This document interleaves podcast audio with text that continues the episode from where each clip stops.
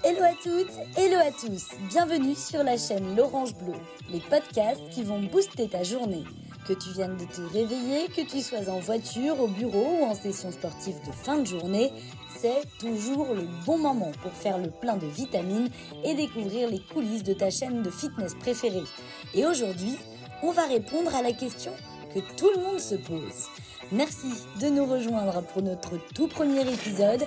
N'hésitez pas à vous abonner à notre chaîne L'Orange Bleu sur votre plateforme de podcast préférée, Spotify, Deezer, l'appli podcast d'Apple ou encore YouTube. Très bonne écoute Et la question que tout le monde se pose, c'est pourquoi l'orange bleu Alors pour y répondre, quoi de mieux que de demander directement à la source? J'ai le plaisir de partager ce tout premier épisode avec Thierry Marquer, le PDG fondateur du groupe L'Orange Bleu et ses 400 salles de fitness en France et en Espagne. Salut Thierry Salut Jolène Alors c'est vrai qu'il faut bien avouer que le nom L'Orange Bleu ne parle pas à tout le monde de prime abord et encore moins associé au fitness. Alors avant que tu nous dévoiles les vraies raisons de ce choix de nom de marque, on a posé quand même la question à quelques-uns de tes adhérents pourquoi l'orange bleu? Et je peux te dire qu'ils étaient vraiment inspirés. Ça part un petit peu dans tous les sens. Allez, on écoute. Ça me fait penser au film euh, Tintin et les oranges bleues. Mais du coup, je pense qu'il n'y a pas de rapport, mais moi, ça me fait penser à ça. La terre est bleue comme l'orange. C'est deux couleurs. Euh, je suppose que ça doit être lié euh, d'une manière ou d'une autre au fitness. les oranges, c'est des fruits? Il faut manger des fruits? je pense que ça provient d'une soirée très arrosée avec euh, Thierry et d'un cocktail qui avait de l'orange. Et je crois que quelqu'un à un moment il a dit Ah bah tiens, c'est un orange bleu. Ça, c'est une histoire d'apéro avec Thierry Marker. C'est un proverbe de Victor Hugo, l'orange bleu. Victor Hugo? Oui. Ou Paul Éluard? Ou Paul Éluard, je ne sais plus lequel des deux. C'est parce qu'il avait lu un livre, Le Petit Prince. Et je crois que ça fait référence au fait que la Terre est remplie euh, d'océans, elle est bleue, euh, voilà, et donc l'orange bleu, la vie, l'océan.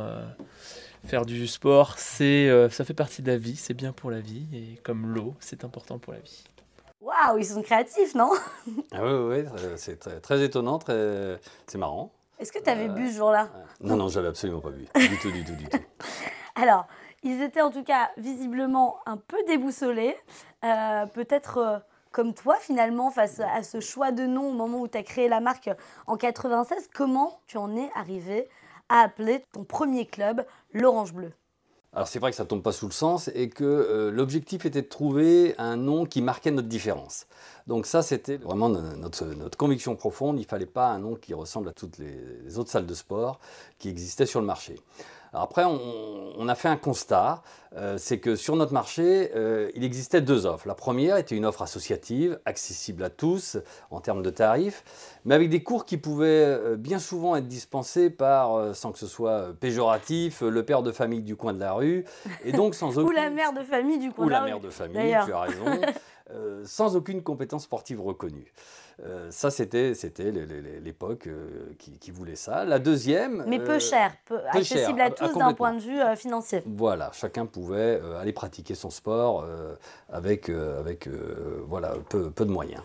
La deuxième, eh bien, c'était que les autres, c'était des salles de sport haut de gamme, avec des coachs professionnels, mais à des tarifs exorbitants et dépassant bien souvent même la centaine d'euros. Donc, euh, on est parti de ces deux offres que tout oppose pour réunir des coachs diplômés d'État et donc de l'accompagnement à un tarif accessible à tous, autour d'une trentaine d'euros. En fait, c'était vraiment l'idée de créer un business model qui n'existait pas, avec, si je comprends bien, une offre premium dans le service, mais avec un tarif low cost. Oui, c'est exactement ça. On a, voulu marquer notre différence. Dans le nom aussi. Et le nom euh, également. Et avec le nom également, on ne voulait pas faire comme tout le monde. Donc associer l'orange et le bleu, deux couleurs totalement opposées sur le spectre des couleurs, nous a paru aussi improbable que l'offre que nous lancions, puisqu'il faut le rappeler, en 96, on ne parlait pas de low cost et encore moins de proposer des services de qualité à un tarif raisonnable. Ah, ça c'est sûr. Et finalement, j'aime à croire que sur ce point, on a aussi inspiré nos concurrents ce qui a permis de démocratiser le fitness en France. Pourquoi, par contre, tu as associé l'orange et le bleu plutôt que, par exemple, euh, le jaune et le violet? Comme tout le monde le sait, l'orange est souvent associé à l'énergie, à la vitalité et à l'optimisme. Voilà, on a bien entendu tout à l'heure que tu commençais ta journée avec un petit verre d'orange pressé. Toujours, c'est important. La vitamine. on a cherché à évoquer un sentiment de dynamisme et de santé. Et puis ben, le bleu, lui, euh, est souvent associé à l'oxygène, à la confiance, à la sérénité. Ok, donc là vous avez fait combinaison des deux. Ben voilà, en fait, tout simplement, l'orange et le bleu, euh, on a cherché à créer une alliance de couleurs distinctives euh, qu'on pouvait mémoriser facilement et aussi bien d'un point de vue verbal que visuel. Et dire que moi je croyais que tu faisais référence au poème de Paul Éluard, La terre est bleue comme une orange, mais finalement on est plus proche du marketing que de la poésie eh bien, tu crois pas si bien dire, parce que euh, je suis un grand fan de poésie. D'accord. Et euh, en effet, l'Orange Bleu faisait écho au poème de Paul Éluard. C'est une ode euh, normalement à l'amour, à la liberté. C'est quoi le rapport avec le sport? Il n'y en a pas. C'est un poème qui me parle, car je l'assimile à l'amour du sport et à la liberté de pratiquer dans les meilleures conditions. Oh, très belle adaptation, en tout cas personnalisée, de ce poème de Paul Éluard. Est-ce que tu pourrais me citer quand même un petit extrait de cette poésie? Tu cherches à me piéger. Hein. Pas du tout. Écoute, je vais te citer en effet un petit extrait. Comme ça, euh, tu vas en avoir le cœur net.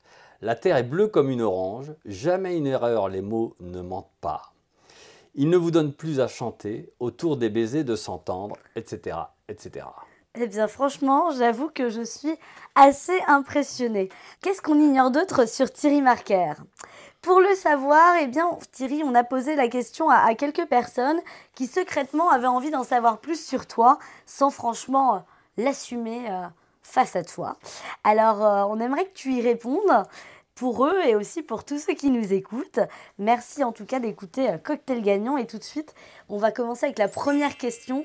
Thierry, si tu devais nous citer trois qualités et trois défauts en ce qui te concerne, bien évidemment. Euh, c'est toujours compliqué de répondre à, ce genre de questions. Ce n'est pas un euh, entretien d'embauche, hein, je le précise. Euh, si, si, je commence par les, par les défauts, je considère que je suis trop impulsif. Je dois prendre un peu le temps et, et souvent je, je m'en veux d'être trop impulsif. Je suis assez radical et aujourd'hui je crois que les choses ne sont pas blanches ou noires. Parfois la vérité est au milieu et j'ai tendance à être un peu, un peu trop radical. Et j'essaye de me soigner mais je suis quand même un petit peu rancunier. Ah Attention, alors, heureusement qu'on l'a fait de manière anonyme, ce questionnaire. Et tes trois qualités bah, si j'en avais trois, ça c'est toujours un peu plus compliqué, mais euh, je, pense que je suis persévérant. C'est ce qui a permis de, faire ce qu'on a fait aussi avec le groupe L'Orange Bleu. Euh, je, suis, euh, je me considère comme curieux et par contre j'ai l'optimisme chevillé au corps. Je vois toujours le verre à moitié plein, jamais à moitié vide. Je ne me force pas, je suis ainsi programmé. Eh bien, merci en tout cas pour euh, ta sincérité euh, également, puisque euh, on sait quand même que tu es quelqu'un de très cash. Je considère que la sincérité est une qualité, mais ça peut être vécu comme quelque chose de trop direct et assez inconfortable pour la personne avec qui on échange. Eh bien, en tout cas, aujourd'hui, ça va être un vrai plaisir puisque tu vas voir, on va aller dans les confidences tout à l'heure et on va poursuivre avec cette deuxième question. Quelle est la plus belle action que tu as pu faire dans ta vie? Là, tu me poses une colle. Je n'ai pas à l'esprit une action euh, mémorable que j'ai pu faire. J'essaye tous les jours euh, de, faire des choses qui soient positives pour l'entourage, euh, les, gens qui, les gens qui sont autour de moi. La plus belle, si elle devait être hyper marquante, soit elle est très personnelle, et auquel cas j'en ferai pas état, soit elle est assez banale, et, et donc elle ne mérite peut-être pas d'être mise en avant. Ce qu'il faut quand même que, que l'on évoque ensemble, c'est ton parcours, puisque moi, je crois qu'il est quand même un peu semé d'embûches, ce parcours. Tu n'étais pas franchement prédestiné à devenir PDG d'un grand groupe. Euh, non, c'est le moins qu'on puisse dire. Euh, il se trouve qu'en effet, j'ai fait l'impasse sur l'école. Donc, euh, donc de ce fait, on ne me prédestinait pas à, piloter ou à développer, développer une marque. je suis passé à côté, comme j'ai coutume de dire, puisque je n'ai pas mon brevet des collèges. Euh, j'ai arrêté l'école, euh, j'avais à peine 16 ans, et donc euh, j'étais plutôt attiré par, par voilà, les, bêtises avec les copains et, et la, hiérarchie qui m'était imposée à l'école ne me convenait pas très bien, donc j'avais tendance à, à faire l'école, ce qu'on appelait l'école buissonnière. eh bien, eh bien, on en apprend sur toi aujourd'hui. Est-ce que tu avais quand même des rêves, gamin? Oui, j'avais des rêves. J'avais des rêves. Euh, j'avais des rêves d'indépendance. Donc euh, ça, j'ai toujours ça au fond de moi. J'ai toujours souhaité être indépendant. Euh, j'ai toujours souhaité euh, voilà, faire ce que, ce que j'avais euh, au fond de moi. et je pense que c'est peut-être pour ça aussi que je suis devenu dirigeant d'entreprise. Donc après les rêves, je, suis issu d'un milieu social modeste. Donc la volonté pour moi d'évoluer socialement était importante. J'ai eu plusieurs étapes et plusieurs amis autour de moi quand j'étais plus jeune, avec certains qui ne vivaient pas la même vie que la mienne. Je pense que ça a été aussi un moteur. Donc euh, la volonté pour moi d'évoluer de, de, d'évoluer socialement euh, et surtout d'être indépendant. Ah ça c'est vraiment ton, ton leitmotiv, mais est-ce qu'il y avait un métier par exemple que tu voulais faire euh, enfant, comme je sais pas, des petits garçons, si je suis un petit peu dans les clichés, mm. mais veulent faire pompier, policier, médecin? Non, alors c'est assez classique, c'est la volonté de beaucoup de jeunes je pense, je voulais être footballeur professionnel. Et t'as failli d'ailleurs? J'ai failli, j'ai failli, en effet. Je devais enfin, failli y parvenir. Euh, je devais rentrer au centre de formation du Stade Rennais. Et il se trouve que euh, au dernier moment, je n'ai pas été euh, recruté. Et donc, et donc dans la foulée, j'ai eu un accident de mobilette qui m'a empêché de jouer au foot pendant plus d'un an. Et donc, cette carrière qui n'avait jamais débuté, finalement, s'est arrêtée là. donc, il a fallu sortir des sentiers battus autrement. Voilà. Aller chercher autre chose. Ouais. Comment t'es comment es sorti des, des, conneries avec les copains? Bah, En fait, euh, il y a eu plusieurs étapes parce que la première, c'est qu'il a fallu rassurer mes parents. Et pour rassurer mes parents, il a fallu que je, je leur explique que j'avais trouvé le métier de mes rêves qui était la coiffure. Et euh, donc mes parents étaient rassurants en se disant tiens c'est bien il a trouvé un métier qui lui plaît donc je me suis débrouillé j'ai été trouver un employeur sur Rennes afin qu'il me prenne comme apprenti coiffeur. T'as une petite coupe à me conseiller là euh? Non, parce que j'étais absolument pas fait pour ça. et c'était juste pour rassurer mes parents et trouver, euh, trouver une solution et continuer d'avancer, puisque la coiffure n'était pas du tout un métier qui me passionnait. Euh, mais pour autant, j'ai commencé, j'ai arrêté l'école en commençant ce métier-là. Et ensuite, chemin faisant, eh bien, je me suis bien rendu compte que ce n'était pas un métier qui me plaisait. étant passé à côté de l'école, j'avais fait un constat euh, qui, consistait à penser que euh, dans la vie, euh, si on sait vendre, on s'en sortira toujours. Donc n'étant pas passé par l'école, je me suis dit comment je pourrais faire? Et j'ai donc décidé de, quitter la coiffure pour aller faire du porte-à-porte et de la vente en porte-à-porte. Et, on arrive à s'improviser comme ça vendeur? Euh, oui, c'est un, peu, c'est, un peu plus complexe que ça, parce qu'entre la, la, théorie et la pratique, il y avait quand même un fossé. Mais quoi qu'il en soit, j'ai donc été faire du porte-à-porte et j'ai appris la vente en porte-à-porte comme ça. Tu vendais quoi? Des extincteurs. des extincteurs Mais à des particuliers Ouais. Donc euh, j'allais, euh, j'avais un secteur et j'allais frapper aux portes pour expliquer aux gens qu'il fallait qu'ils m'achètent mes, mes extincteurs qui étaient extraordinaires. T'en as combien chez toi aujourd'hui? J'en ai dans chaque pièce. tu t'en es auto-vendu un maximum, pas mal. tu m'avais raconté euh, une anecdote comme quoi il y a eu une prise de conscience un jour en traversant la route. C'est quand même incroyable ça. Ah ouais, c'est quelque chose qui m'a marqué.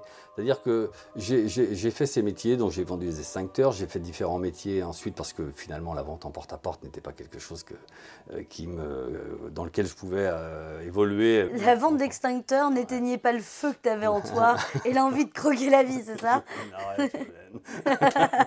J'ai cumulé après la, après la, vente d'extincteurs différents petits métiers et un jour, en traversant la rue, j'ai décidé d'arrêter et de construire quelque chose de durable. Tu étais à Rennes, avenue Janvier pour ceux qui connaissent. Voilà. Je traverse cette rue et à un moment donné, je, dis stop.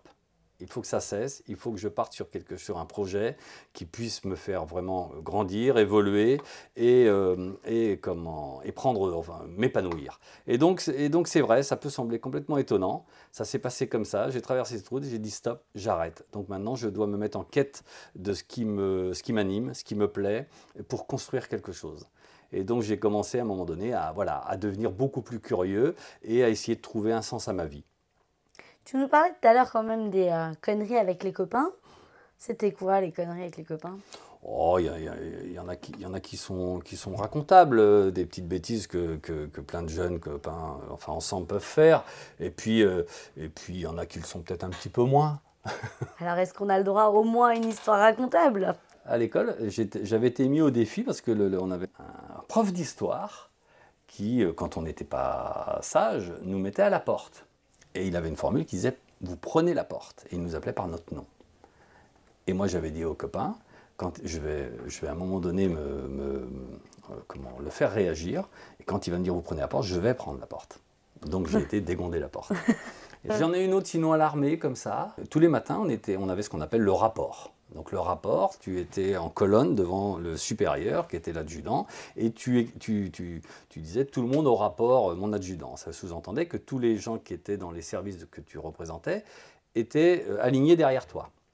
Et un jour, euh, je dis tout le monde au rapport alors que j'avais un copain qui était resté au lit. Et l'adjudant me dit mais il n'est pas là, Perkis il s'appelait. Et Perkis était un tout petit bonhomme.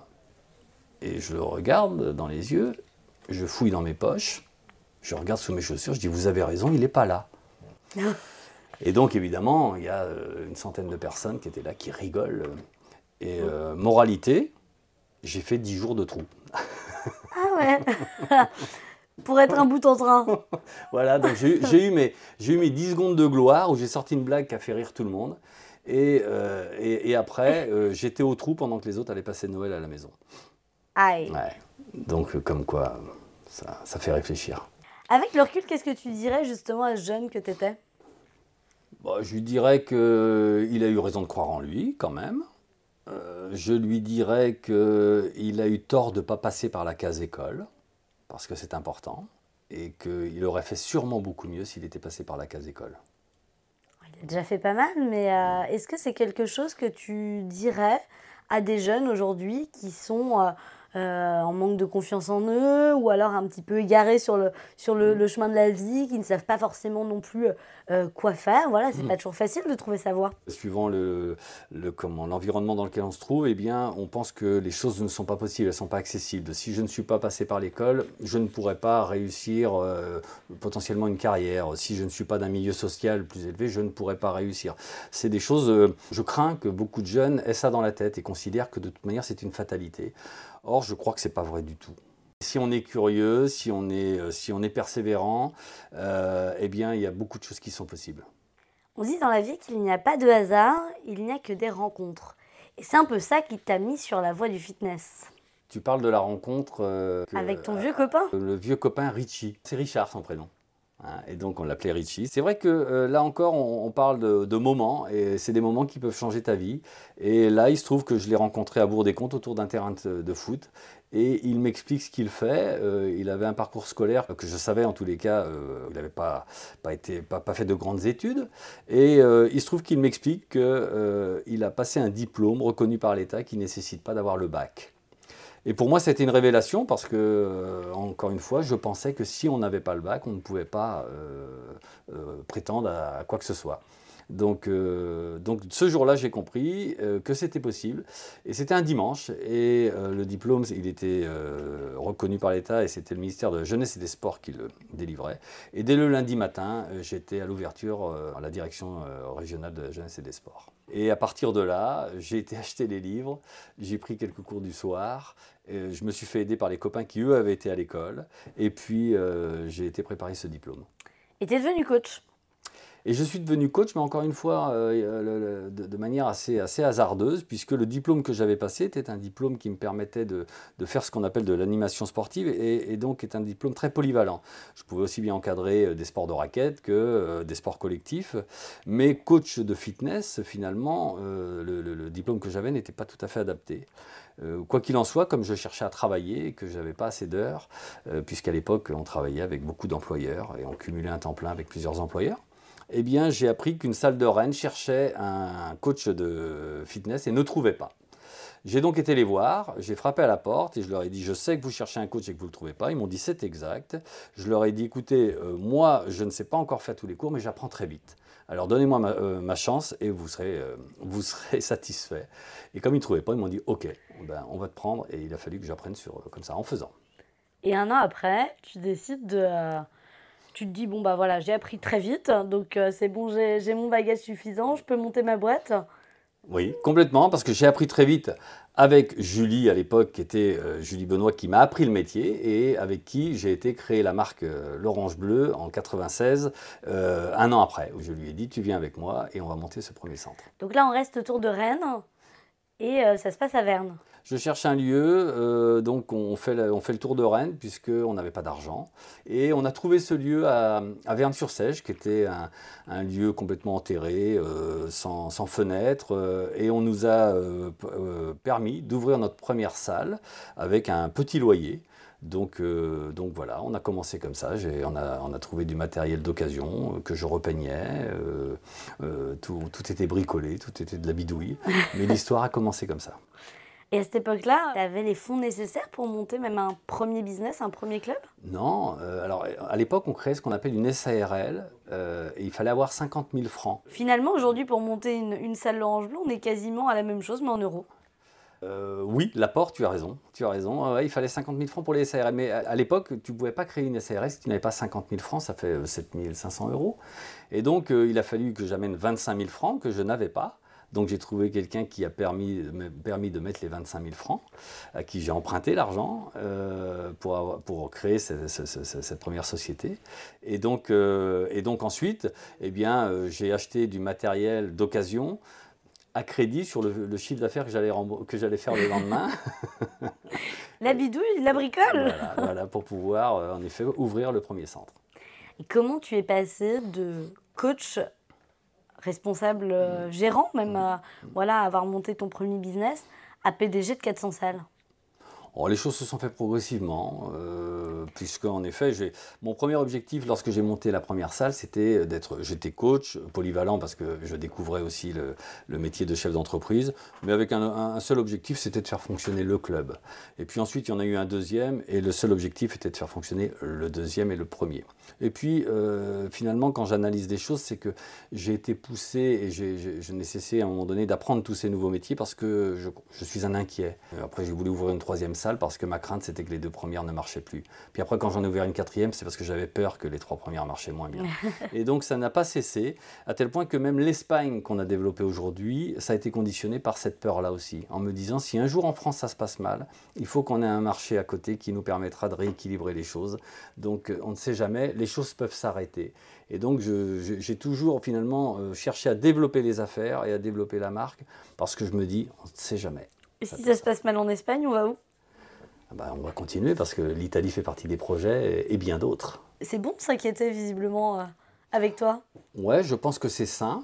Euh, parce que ça, ça, permet aussi de, de, surtout pas croire qu'on est arrivé, parce qu'on n'y est jamais.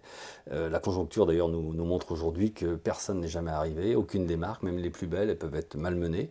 Donc, donc oui, c'est jamais, c'est jamais fini, il faut toujours se remettre en question, et donc, donc c'est une saine, une saine peur en effet, je crois. Alors, tu as monté euh, au total six salles mhm. entre 96 et 2006. Et puis 2006, mhm. c'est vraiment l'envol. Mhm. Le groupe se monte avec euh, l'ambition de créer une identité à développer partout en France sous la forme d'une licence de marque. Il a fallu quand même aller euh, convaincre les banques. Et tu n'avais pas franchement le CV pour. Alors voilà, il y a eu plusieurs étapes. C'est-à-dire que quand j'ai décidé, pour bien comprendre, de développer la marque sous forme de licence de marque euh, en 2006, euh, c'est que euh, aujourd'hui j'avais besoin de continuer de faire avancer et moi d'évoluer, de continuer d'apprendre, puisque mais le, projet en tous les cas d'avoir une marque nationale ou internationale n'était pas du tout le sujet de l'époque. On pouvait monter un club, deux clubs, trois clubs avec des partenaires indépendants, dix clubs, c'était aussi très bien. On parle de rencontres. Euh, là encore une fois, parce que pour développer la marque, à un moment donné, je n'ai rien fait seul. Et un jour sur un parking, j'ai croisé euh, une personne qui s'appelle Bertrand Rouet. Et j'ai croisé Bertrand. C'est-à-dire que si j'étais passé de l'autre côté du parking, je ce même soir, je ne l'aurais pas croisé. Comme Richard, Richie. Et on discute et notre rencontre fait qu'à un moment donné, son métier était le développement. Et de cette rencontre-là, est parti le développement avec le binôme qu'on a formé. Donc ça tient aussi à peu de choses. Hein, si j'étais passé par l'autre côté, on n'en serait peut-être pas là. Et donc, à partir de là, en effet, il a fallu construire ce, projet et se dire on va développer la marque. Euh, il se trouve que pour développer une marque, on accompagne des partenaires, euh, euh, et on va chercher les banquiers, on va parler aux banquiers. Et il est vrai que mon, mon parcours scolaire n'était pas très engageant. J'ai fait quelques entorses sur le CV, il faut bien l'admettre. Et tu avais une belle mallette sûrement ce jour-là il est vrai que euh, je, pour, pour, avoir l'air un peu plus sérieux, euh, j'avais toujours une petite sacoche euh, qui était finalement pleine de rien. Mais, mais, pleine d'ambition et d'optimisme. Pleine d'ambition, mais qui, qui, qui, en fait me rendait un peu plus sérieux, je le pensais en tous les cas. Et en tout cas, après, vous vous êtes lancé finalement très vite. Premier salon de la franchise, tout s'est fait tout très spontanément et, s'est enchaîné. Et aujourd'hui, on en est à 400 salles en Espagne et en France. Aujourd'hui, c'est quoi les perspectives euh, du groupe? Bah, On a toujours autant d'ambition, euh, puisque aujourd'hui, l'idée, c'est de multiplier le parc par deux à savoir on a 400 clubs aujourd'hui en exploitation, on compte le monter à 850, euh, on, met un coup d'accélération donc euh, sur le développement espagnol euh, avec l'ouverture de 5 clubs d'ici la fin de l'année. donc l'idée est, vraiment de, continuer de consolider la marque en France, de donner un véritable essor sur le, sur le développement en Espagne. tout ça est piloté aujourd'hui par Rosset qui a pris la direction générale qui lui-même est espagnol, donc ce qui, ce qui facilite les choses pour, pour le groupe. Et puis, euh, et puis ensuite, une fois que ces deux étapes prioritaires qui sont donc de, de, de, l'accélération en France, le développement en Espagne, il y a en effet l'Italie et d'autres projets qui sont de développer euh, euh, nos marques de cours sur des pays où nous ne sommes pas aujourd'hui. Les cours Yako, avec une quinzaine de, de concepts différents à retrouver uniquement dans les salles L'Orange Bleu. C'est très intéressant d'avoir tous ces éléments sur ton parcours mais c'est vrai que nos auditeurs sont assez intéressés par euh, quelques euh, questions qui sortent un petit peu de l'ordinaire afin d'en savoir euh, davantage. Allez, c'est parti tout de suite pour une interview. Thierry, si tu avais la langue du génie d'entre les mains, quels seraient tes trois vœux? Je ne dis pas qu'ils vont être exaucés. Hein. Voilà, donc si j'avais trois vœux à exaucer, je ne sais pas vraiment lesquels ce seraient puisque je considère quand même qu'aujourd'hui, s'il me concerne personnellement, je suis plutôt comblé. J'ai la chance d'être heureux euh, dans mon couple, en famille et au travail. Donc euh, tous les jours, euh, tous les jours, je me pince en disant quelle chance tu as. Alors donc des vœux personnels. Euh, Déjà le premier vœu, c'est de continuer ainsi peut-être? Bah voilà, que les choses continuent, qu'elles perdurent et, voilà. Et comme ça pour moi c'est parfait. Autrement des vœux pour pour pour bien d'autres sujets, j'en aurais beaucoup plus de trois malheureusement. Pourquoi tu te lèves le matin? Qu'est-ce qui te motive? Bah, tous les matins, euh, je me lève. Déjà, je me lève avec plaisir. J'aime. S'il y a un créneau. que j'aime dans... ouais, le créneau que j'aime dans la journée. Tu te lèves à quelle heure le matin Du matin, je me lève à 6h30. Et, et donc, c'est le créneau que j'aime. J'aime le matin. Hein. Et qu'est-ce qui te motive à te lever le bah, matin En fait, j'ai la chance de faire, euh, de faire ce qui me plaît. Hein, euh, c'est Confucius qui disait que si tu trouves un, travail qui te plaît, tu n'auras jamais l'impression d'aller au boulot. Et donc, bah, j'ai cette chance-là. Donc, tous les matins, quand je me lève, euh, euh, je suis heureux de me lever, je suis motivé par ce que je vais avoir à faire dans la journée, les sujets que je vais devoir euh, aborder. donc, donc, voilà, ce qui fait que ça, ça, ça fait que. J'ai pas le syndrome du dimanche soir dont on me parle parfois. le dimanche soir, certaines personnes se disent Ah là là là là, mon Dieu, quelle galère, il faut qu'on retourne au boulot le lundi. Moi, le dimanche soir, je me dis Ah, c'est génial, vivement demain qu'on y retourne. Tu fais du sport le matin? Non. Est-ce que tu fais du sport? Peu. Je cours une fois par semaine. J'essaye de me tenir à ce rythme-là. Euh, mais c'est voilà, ça va être une heure de footing à un rythme euh, plus que lent. Et donc, euh, voilà. Qu'est-ce que tu appelles plus que lent? Bah, Je suis en dessous des 10 km/h. Hein. Ah, quand même ah, bah Alors, Thierry, je vais t'emmener courir. On va dépasser la barre des 10. si tu veux, je, je peux te conseiller une très bonne salle de sport, l'Orange Bleu. Ah, on, va, on va t'entraîner, les coachs vont être là pour, euh, pour, te, pour te booster. Qu'est-ce qui t'inspire en ce moment? La période que l'on vit est un petit peu particulière et donc aujourd'hui il faut justement plutôt euh, se lutter pour regarder le verre à moitié plein. Euh, moi je le, je le, regarde toujours à moitié plein, mais une inspiration profonde, non, la période m'interroge. Euh, mais je n'ai pas une inspiration euh, profonde sur ce qu'on vit en ce moment. Je, ne sais, j'ai pas d'avis sur le fait est-ce que c'était mieux, est-ce que c'est moins bien, est-ce que ce sera mieux demain? Quel est ton film ou ta série préférée en ce moment? S'il y a un film qui m'a marqué, c'est Le Chant du Loup. C'est un film qui repose sur la compétence ou la qualité d'un militaire dans un sous-marin, qui repose sur sa capacité à écouter, à entendre des bruits. Il fait une erreur, et, cette erreur engage beaucoup de gens avec lui. Et donc c'est très inspirant, puisque quand on a un métier à responsabilité, on fait aussi des erreurs parfois, et on sait qu'à chaque fois qu'on prend une décision, elle ne nous engage pas que nous, mais tous les collaborateurs. Euh, donc euh, une erreur stratégique, une erreur euh, dans nos métiers, fait qu'à un moment donné, c'est important les, choix que l'on fait. Et ce film-là, voilà, au-delà de l'environnement et autres, m'a vraiment marqué, m'a beaucoup plu. Est-ce que tu as, justement, puisqu'on parlait d'erreurs stratégiques, quand on est en, position de, PDG voilà, et, et à, la tête d'une entreprise, on, consulte régulièrement ses collaborateurs. Est-ce que tu aurais une anecdote à nous raconter euh, en réunion, par exemple? Quand on parle de réunion, j'ai souvent un premier réflexe de penser à un moment, mais qui n'a pas de lien euh, direct avec la, stratégie ou autre. Euh, je vais la raconter parce que je la trouve assez rigolote. il se trouve que quand j'ai lancé le réseau, eh bien, euh, je, venais au travail euh, comme j'étais. C'est-à-dire que l'été, j'étais en short. J'étais au bureau nu-pied euh, sur le parquet parce que c'est beaucoup plus agréable. Et j'ai lancé le réseau, j'étais toujours en short et j'étais toujours nu-pied. Et un jour, on fait une, réunion avec un, grand nombre de partenaires et on abordait un sujet de comptabilité.